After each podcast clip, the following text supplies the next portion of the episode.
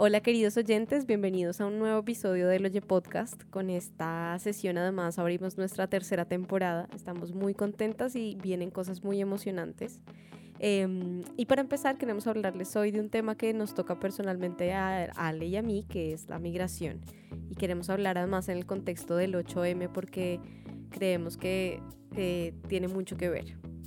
Totalmente, y es que hay algo que nos pasó y queremos compartirles y es que, pues bueno, estábamos eh, pensando en cómo hacer este podcast, ¿no? Y eh, como pensando, bueno, tenemos que justificar esto, tenemos que explicarlo, ¿no? Y, y de repente fue como que dijimos, no, o sea, nosotras, ¿qué, qué, otra explicación se necesita que el hecho de nuestra propia identidad como mujeres latinas inmigrantes, ¿no? Hablábamos con Cami de exigir poder existir, ¿no? Como eso es es como, como, como parte de esa, de esa protesta a través de estos espacios de visibilización de, historias, de vidas, ¿no?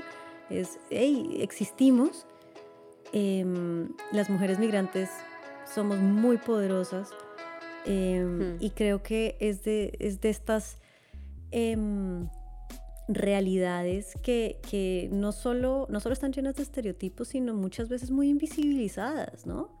Invisibilizadas también dentro de nuestro propio movimiento. Uy, total. O sea, el, el, el, feminismo también es un espacio donde hay voces más, eh, o han sido voces más prioritarias.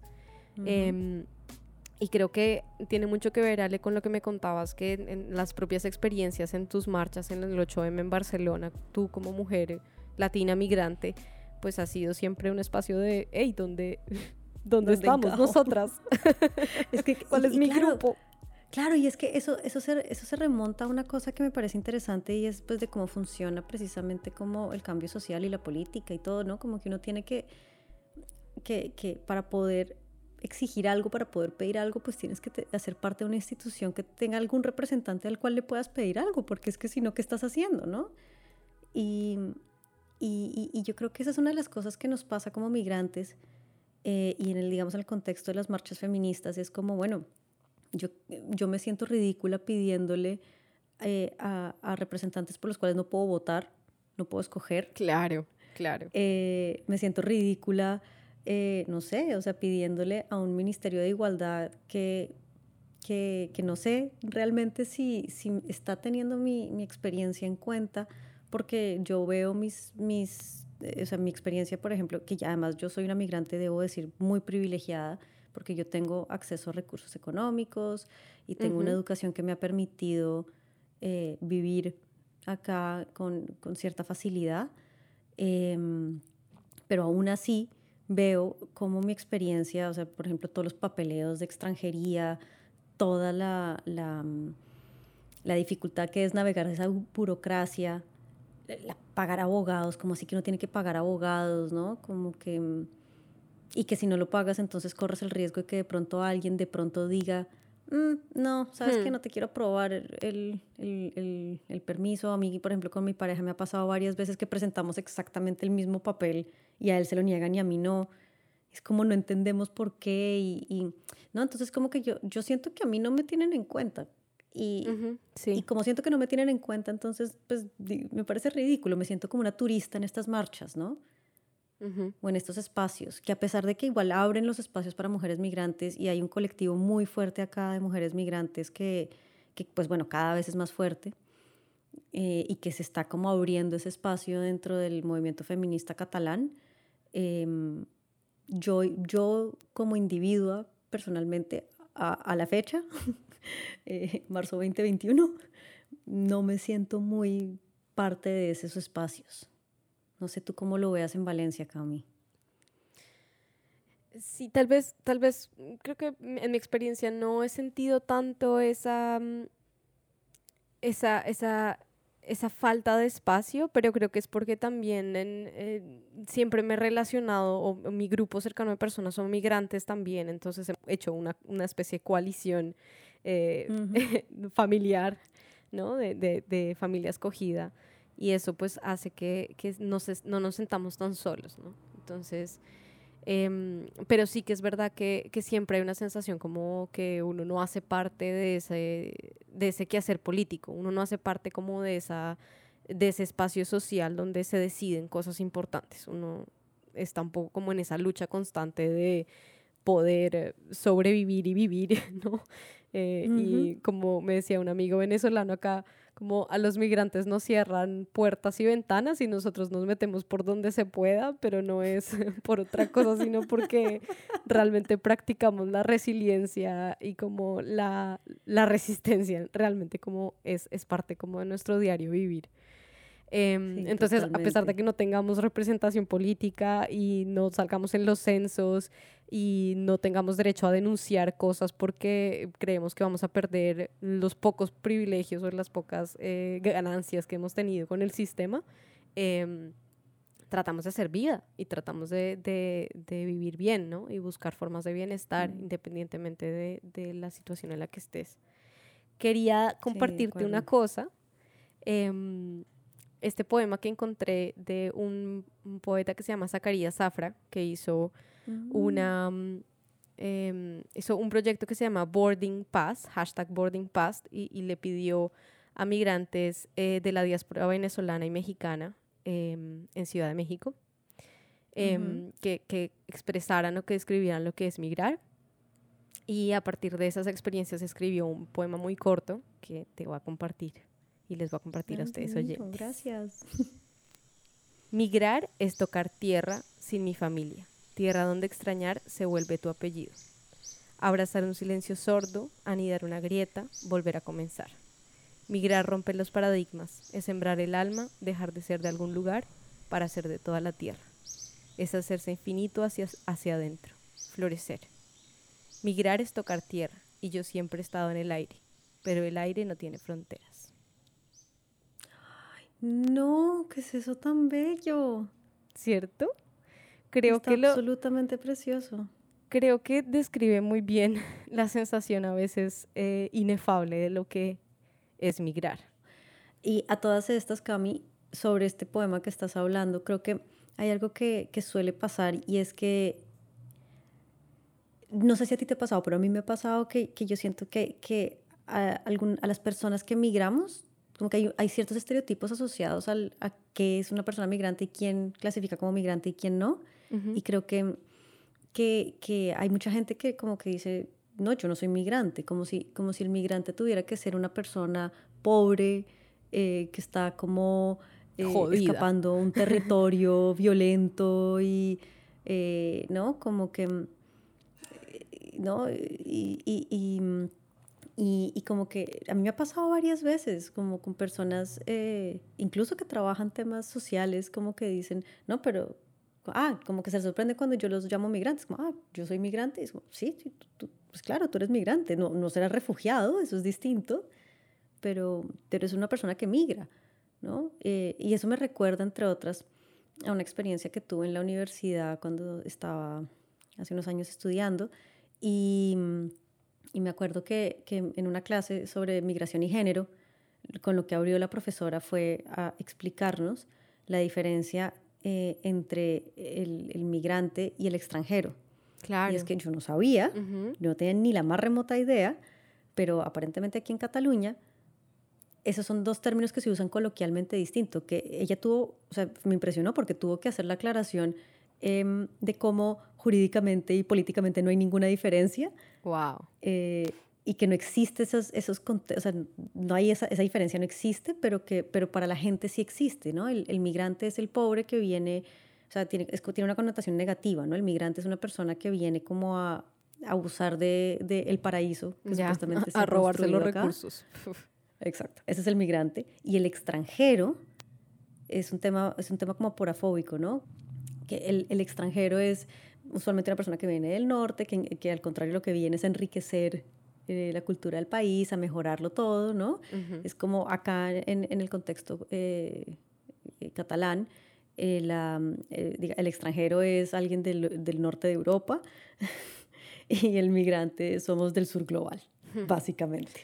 Y ahí es, ahí empiezan como, exacto, ahí es donde empiezan a aparecer ese montón de intersecciones entre colonialismo, aporafobia, eh, con, con esta idea de migración. Queremos entonces explicar un poquito, eh, hablando de todos estos temas de migración, pues que recordarles a nuestros oyentes que no sabemos si sepan, pero pues que hay como tres palabras que están asociadas, que a veces usamos como de manera intercambiada, eh, pero que significan cosas distintas y, y, nos parece importante hacer esta, esta aclaración, ¿no? Entonces, la primera palabra es migración, la segunda es inmigración, que la reconocerán por los aeropuertos, y la tercera es emigración, que también la reconocerán por los aeropuertos. Entonces, migración es eh, una palabra que se, puede, em, cuya definición es movimiento que una persona, grupo o animal realiza de un determinado lugar a otro.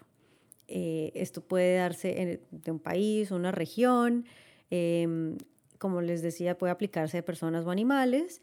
Em, y puede ser una cosa permanente o temporal. Es, eh, simplemente moverse. Esto, por ejemplo, se puede aplicar a animales en el caso de las aves migratorias. ¿Listo? Eh, la inmigración y la emigración tienen más que ver con un tema como con procesos políticos, con procesos eh, de, entrar, o sea, de, fronteras, de salir de una frontera y entrar a otra, y de establecerse de, un, de una manera semipermanente o permanente en, en, otro lugar que no es el de origen de uno. Entonces, la inmigración es la entrada de una persona en un país extranjero para establecer una nueva residencia. Entonces, el individuo que inmigra se llama inmigrante. Personas como Camila y yo somos inmigrantes, ¿cierto? Eh, somos migrantes, inmigrantes, ¿no? Exacto. ¿Eso estaría bien dicho? sí, sí, sí, sí. Y emigrantes también, somos las tres cosas al mismo tiempo. Ah, sí, claro, eso fue lo que dijimos, que porque somos, en España somos migrantes inmigrantes, porque somos inmigrantes en España, y somos emigrantes de Colombia. Porque, venimos de allí. La emigración es la salida de la persona de su país de origen para vivir en otro. Exacto. Y extranjero, en ese caso que sería el cuarto término importante, es simplemente natural de un país que no se habita. No tiene ninguna connotación em, administrativa, digamos, no significa nada en un papel. La inmigración y la emigración sí es el sellito que te ponen a la salida en el aeropuerto o en donde estés haciendo, en la frontera, ¿no? Es esa fila muy, muy larga que hay que hacer cuando uno no es nacional de un país. Creemos que es importante también acotar esta experiencia en que Ale y yo somos mujeres latinas, colombianas, que también venimos de unos espacios súper privilegiados y que pudimos migrar en las mejores condiciones, ¿no? Em, mm. Y si aún así ha sido difícil y es complejo, em, no, no podemos hablar tampoco de la experiencia de, de, muchas de nuestras compañeras y compañeros que, que no han tenido la misma suerte. Y eso también Mm, te da una especie de sensibilidad distinta con las personas que migran, ¿no? Em, sí, total. Y por eso ahora quería, quisiéramos como compartirles un par de experiencias em, que nos ayudan como a entender esta, esta, este contexto de migración y especialmente como, como hablando hoy del 8M y de, la, de las resistencias de las mujeres de todas sus formas. Esta es la nuestra, ¿no? esta es, esta es la que más nos pega. Em, entonces, lo primero es eh, una experiencia que tiene Ale sobre como ese label o esa, esa, sobre la etiqueta del migrante, inmigrante, ¿no? El estereotipo que nos acecha y nos persigue. Uy, sí, esto, esto es chistoso porque acá quiero como, como recuperar un, un segundito antes de seguir lo que estabas hablando, como de que somos migrantes privilegiadas, porque además tiene que ver con este estereotipo. Eh, y, y cómo, eh, o sea, el, casi que a veces se, se, cree que el migrante es una persona sin papeles, es una persona que no está regularizada en el país en el que, ¿no? Y, y yo quiero decir que, que nosotras, eh, sí, ha sido un esfuerzo monstruoso, pero hemos, hemos logrado encontrar las maneras de cumplir con los requisitos que nos pide el Estado español para tener la categoría de, de migrantes, ¿no? De, de, de o sea, de, extranjera, de, de estudiante extranjera en principio, porque así fue como yo y, y Cami también, y, y, ahora yo soy residente eh, después de tres años de mucho esfuerzo eh, para cumplir con esos requisitos que le piden a uno, ¿no? Entonces, em, creo que, que, que, acá para hablar de este estereotipo migrante tenemos que recordar que esto es algo que nos une a todas las personas que, que nos movemos de un país a otro y que, que a pesar de ser que quizá estamos como con condiciones diferentes y algunos tengamos más privilegios que otros, como por ejemplo yo, yo siento que yo tengo cierto privilegio sobre personas sin papeles, ¿no?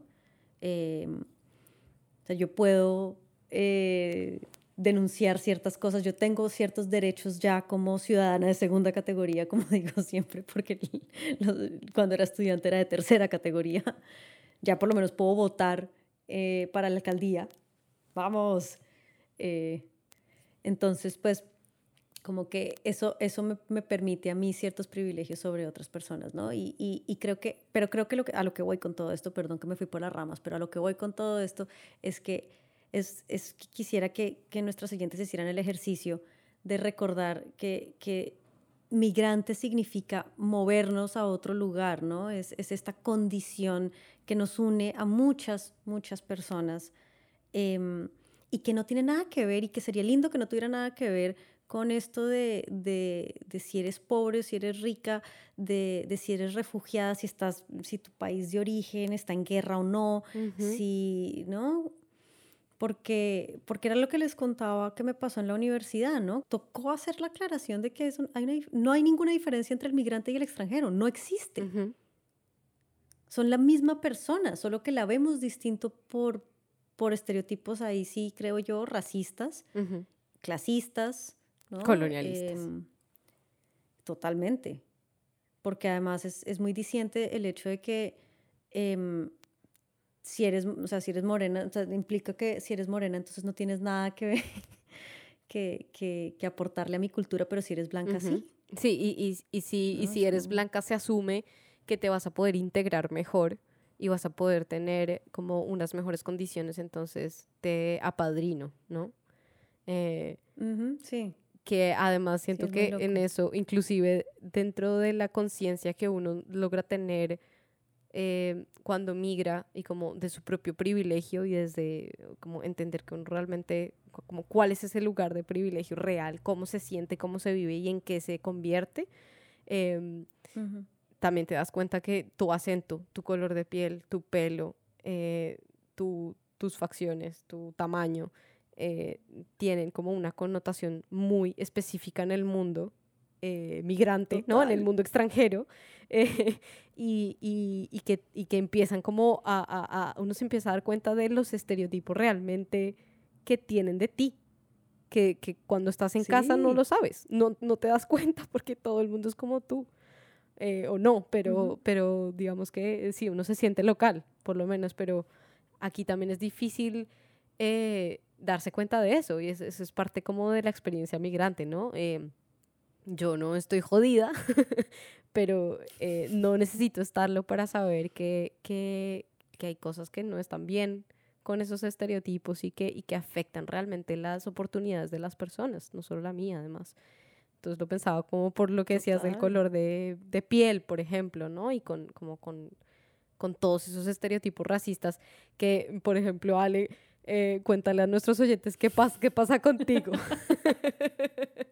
bueno, sí, es que, reír bueno, para, para, no llorar. No me conocen.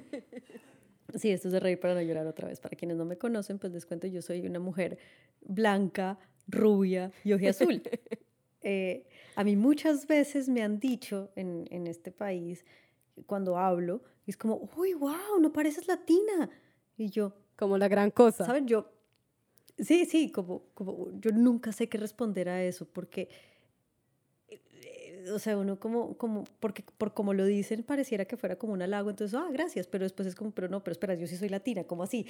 Y como porque, o sea, porque no... es un halago que no parezca latina, o sea, que, que tiene malos exacto, parecer latina. Exacto, es muy loco, total, y había una cosa que, que en, en un trabajo que tuve, donde eran bastante racistas, en, eh, o sea, se referían a personas latinas como sudacas y, eh, o sea, decían cosas que eran bastante cuestionables al frente mío, pero era como que se les olvidaba que yo era latina también, ¿no? Mm. Y, y, yo, yo era como, mi sueño era como vestirme de la manera más como, como evidentemente latina, como ponerme camiseta, sea, ¿saben? Como, como tener la valentía para salir así de mi casa, porque yo nunca fui capaz de hacerlo, pero como, como literalmente pintarme de pies a cabeza, como, hey, yo también soy latina, ¿no? Sí. Es como, como, como, como que me hizo caer en cuenta que, que, bueno, primero, que les enseñan a estas personas en, en, la universidad, en el colegio, perdón, en clases de historia, o sea, no les cuentan que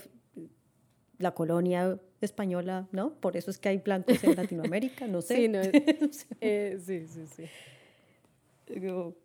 empecemos por ahí.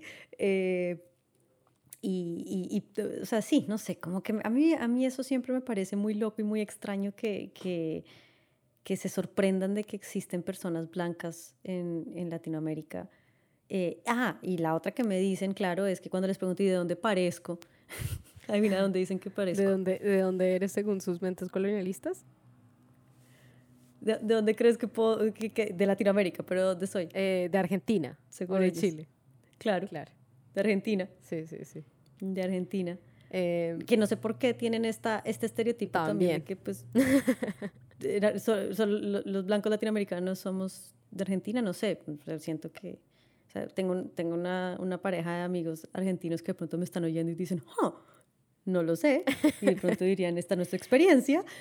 Eh, pero, pero sin duda me parece importante como resaltar que eso, que, que igual, el, o sea, la vergüenza que, que uno cree sentir en esos momentos donde es como, ¿por qué es malo ser latino? no es de uno, ¿no? No es tuya, sino es de ellos. Eso es lo que uno tiene también como que entender y creo que es algo genial de la experiencia latina cuando uno lo entiende. Es como, no tengo nada que abarcar. A mí me pasa montones con mi, mi, acento, porque es como al principio, eh, como que es como ese tatuaje que nunca te va a dejar y que siempre te va a exponer como de dónde eres, ¿no? Como no te puedes esconder, no te puedes disfrazar aunque quieras pero como a los tres días de estar acá es como, nunca lo voy a hacer, no, no tengo ninguna necesidad de, de eh, avergonzarme de mi acento, porque es mío, es mío y me encanta, y entonces uno... Es mío, sí, ¿qué voy a hacer? Claro, y uno se afianza y se enorgullece también de su identidad y le da un vuelco también a esas cosas que, que ahora son eh, de, de, de tu experiencia de diáspora, ¿no? De no pertenecer ni de aquí ni de allá. Y, y, eso es lo que al final mm. te sostiene, lo que antes eh, parecía un problema, ya no lo es, deja de serlo porque los que también tienen que aprender son las personas que conviven con eh, la experiencia inmigrante, no los inmigrantes necesariamente los que tenemos que cambiar y acomodarnos a todos los espacios para dar eh, gusto a los demás. Y ese es un proceso de rebeldía y de revolución enorme que se vive en carne propia. Yo creo que yo creo que hay un estereotipo súper fuerte también y es como que como se asume que el migrante no está ya de por sí haciendo un montón de esfuerzos por, por, por, por adaptarse y por, por, por, por, no molestar, ¿no? Y especialmente el migrante latino. Yo siento que los latinos somos muy em, de, de, tratar de no molestar. Sí. Y que no nos vayan a echar de su lindo país que de verdad nos parece maravilloso y a veces yo siento como, pucha, lo critican tanto que es como, venga, si no les gusta, pues si quieren yo les cambio. Sí, y, pero bueno, en resumidas cuentas, lo que tú estabas diciendo que, que, es bellísimo es eh, como sí que es cierto que la experiencia migrante es dura y es difícil y eh, hay, hay mucho, muchísimo que criticar y que creo que nosotras no llegamos ni a la puntita del iceberg de lo que se puede criticar de esa experiencia. Sin embargo, también tiene unas cosas muy mágicas y maravillosas y una de ellas de verdad es esto que tú mencionabas, como de afianzar tu identidad y como es un tema de autoestima muy fuerte que, que uno no necesariamente logra sin haber migrado, sin haber migrado, perdón. Y yo creo que es pues, migrar a donde sea, ¿no? No tiene que ser migrar a Europa, ¿no? Eh, migrar a donde sea y es como, como poder decir, esta soy yo, ¿no? Eh, eh, y, y, y, como que darse cuenta que, que, a veces uno tiene un montón como de ideas y prejuicios como de otras épocas. Total. O, de y heredados. Miedos heredados. ajá, y heredados. Y son miedos, ¿no? Y, y, eso como que tú dices del acento y de tener este miedo a que el acento te delate, como colombiana o como persona que no pertenece o que es distinta a este espacio, cuando a veces a la gente eso le parece chévere, ¿no? Y, y también es lindo cuando, cuando los lugares a donde uno migra han hecho este trabajo de, de, de como de inclusividad. Total, total. ¿no? Y, de, y de reconocer lo, lo, bonito de las otras culturas, como por ejemplo, para contrastar, o sea, si tuve una, esta mala experiencia con la universidad, de lo de eh, extranjeros, inmigrantes y tal, pero la, una muy bonita cosa que me pasó también en esa universidad fue que eh, en un momento, cuando estábamos empezando, a mí me hicieron como una introducción como cultural. No sabía cómo decir, como, como una reunión en donde nos contaron, miren, las, así somos las catalanas, estos, eh, que sepan que tenemos este tipo de personalidad, este tipo de, de, maneras de ser, pero por favor no se lo vayan a tomar personal, porque es que ustedes son, son muy, eh, muy cálidas, muy, em, eh, muy amables, muy acomodadoras de las demás personas. Nosotras no tenemos eso en nuestra cultura, pero nos fascina. Nos parece absolutamente envidiable que ustedes lo sepan hacer y lo hagan. Qué bonito. Y, y, eso para mí fue, o sea, me cambió la vida. Que a, mí, que a mí me dijeran que hay algo que yo además estaba tratando de esconder de mi cultura, porque acá también, no sé si, si, si nuestros siguientes tengan el estereotipo en la cabeza de la persona española eh, como muy firme, muy tosca, muy, ¿no? Eh, muy exacta. Y, que a mí me dijeran que estas personas que yo estoy tratando de, de, impresionar y de ser como firme, tosca, asertiva, no sé qué, ta, ta, ta, les fascina la calidez latina y que seamos amables y los recibamos a todo y que los invitemos a nuestras casas a tomar café cuando se les dé la gana, ¿no? Sin tener que agendarlo. Sí, sí, eh, sí, Que les parece maravilloso y divino y envidiable. Fue como, wow, qué lindo. Sí, qué lindo. Qué rico. Además, bueno, también el estereotipo de español que dices de firme, no, no, no sé. Creo que tampoco se aplica. Exacto, sí. Por eso dije el estereotipo. por eso digo que venían como ideas mías, sí, ¿no? De, claro, de, exacto. Como... Por eso decía que era como esas ideas que no son ciertas. Exacto. Tampoco. Este también es súper chévere de la experiencia de emigrar. Es como uno se da cuenta de que uno también tiene unas ideas en la cabeza que no, no están completas o no son para nada ciertas de el otro, como esa experiencia con la otredad también se, se completa en esa experiencia real de, de, de verte, de, con, cuéntame tu historia de verdad, no la que me han contado sobre ti. eh, y Exacto, yo te cuento la mía, total. ¿no? Y eso es muy chévere también de, de, de vivir en otro país nuestra idea también de abrir este espacio y estas voces y, y obviamente compartir la experiencia con Ale eh, sobre nuestra propia, nuestras propias vivencias de vivir en España como colombianas es también hacer un espacio, eh, abrir espacio para otras voces. Así que, eh, como siempre, envíennos, cuéntenos lo que sienten, lo que piensan, si son mujeres migrantes, eh, mándenos sus voces y sus historias eh, para preparar un segundo episodio eh, con, con, sus historias. Eh, mándenos todo a oye nuestro podcast gmail.com y estamos oyéndolas y viéndolas y pendientes de ustedes. O la otra opción es que eh, vamos a tener una campaña, creo que ya la, para cuando oigan este episodio ya la, la, habremos lanzado, estará en Instagram, vamos a tener una gráfica para poner en los stories por si quieren compartir, usarla y, co y con eso compartir sus historias, o un, un, un, template para stories en Instagram también, eh, donde decimos y lo que queremos celebrar es que las mujeres migrantes somos imparables.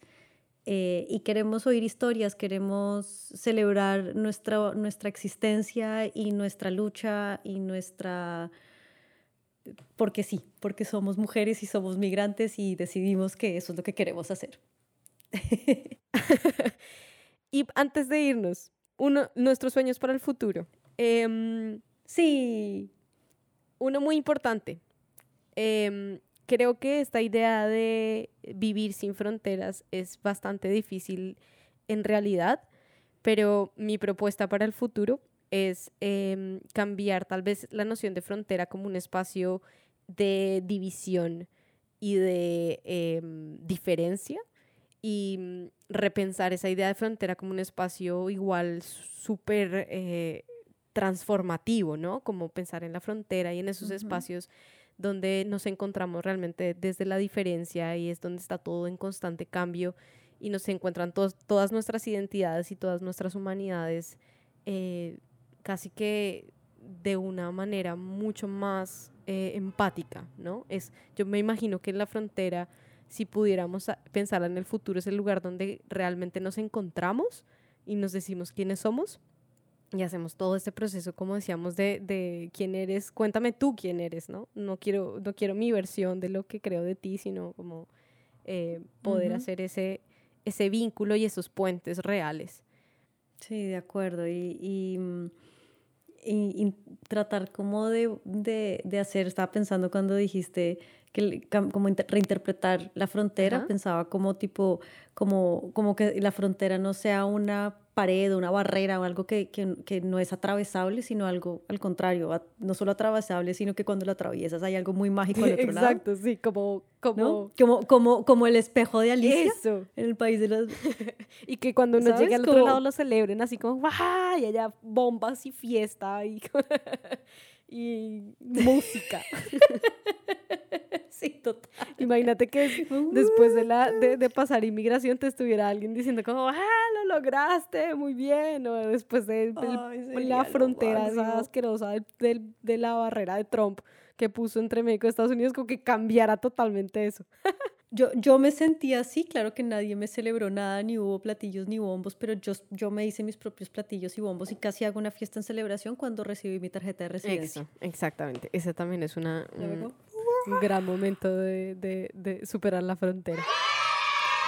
Bueno, y para cerrar, em, queremos dejarles con una noticia que nos pareció la cosa más esperanzadora, lo máximo, y es que em, uno de nuestros sueños para el futuro siempre ha sido, pues que queremos, como, les, como seguramente ya lo habrán visto de todo este episodio, queremos más espacios para voces migrantes, necesitamos espacios para voces migrantes. Algo muy lindo que pasó es que en este momento em, la primera mujer afrolatina en el Parlamento catalán es colombiana. Y eso es una noticia que sí, o sea, que a mí me, me parece genial porque es vale, yo realmente no puedo votar por ella, no puedo, o sea, no, ella no es mi representante en este momento, pero sí me parece súper esperanzador porque es como, pucha, si ella puede como, como entrar en esos espacios y, o sea, eh, es, es, literalmente romper esos techos de cristal que tanto hablamos en el feminismo, ¿no? Es como, si ella puede, probablemente yo también puedo, ¿no? Ella ya está haciendo un primer paso para, para poder vale, yo no es que quiera ser representante política de nada, pero me parece que entrar a ser representante política en, en, en un país que no es el de uno, wow, ¿no? Es muy, muy, muy valioso. Y les dejo el nombre, eh, se llama Jessica González, es barranquillera y va a pasar a, ocupar una curul, no sé si ya lo hizo, creo que en este momento ya lo tiene ocupado, eh, una curul como diputada de Cataluña por el partido En Comú Podem te dejo una cita también que me encantó que encontré de ella que dice, es imposible que la historia se cuenta completa sin falta, si faltan piezas clave. Aquí insisto en el proceso colectivo. Lo más importante es llegar a esas voces periféricas que no están muy representadas en un parlamento catalán que es en su mayoría blanco y poco diverso, manifestó la colombiana. Creo que resume muy bien el sentimiento. Y con esta cita, gracias Jessica. Los dejamos Em, y cerramos este episodio, como siempre, invitándolos a, a, ser parte de la conversación, a unirse a estas voces y a que nos cuenten sus propias historias. Les mandamos todos los abrazos del mundo, mucha fuerza para este 8M y seguimos.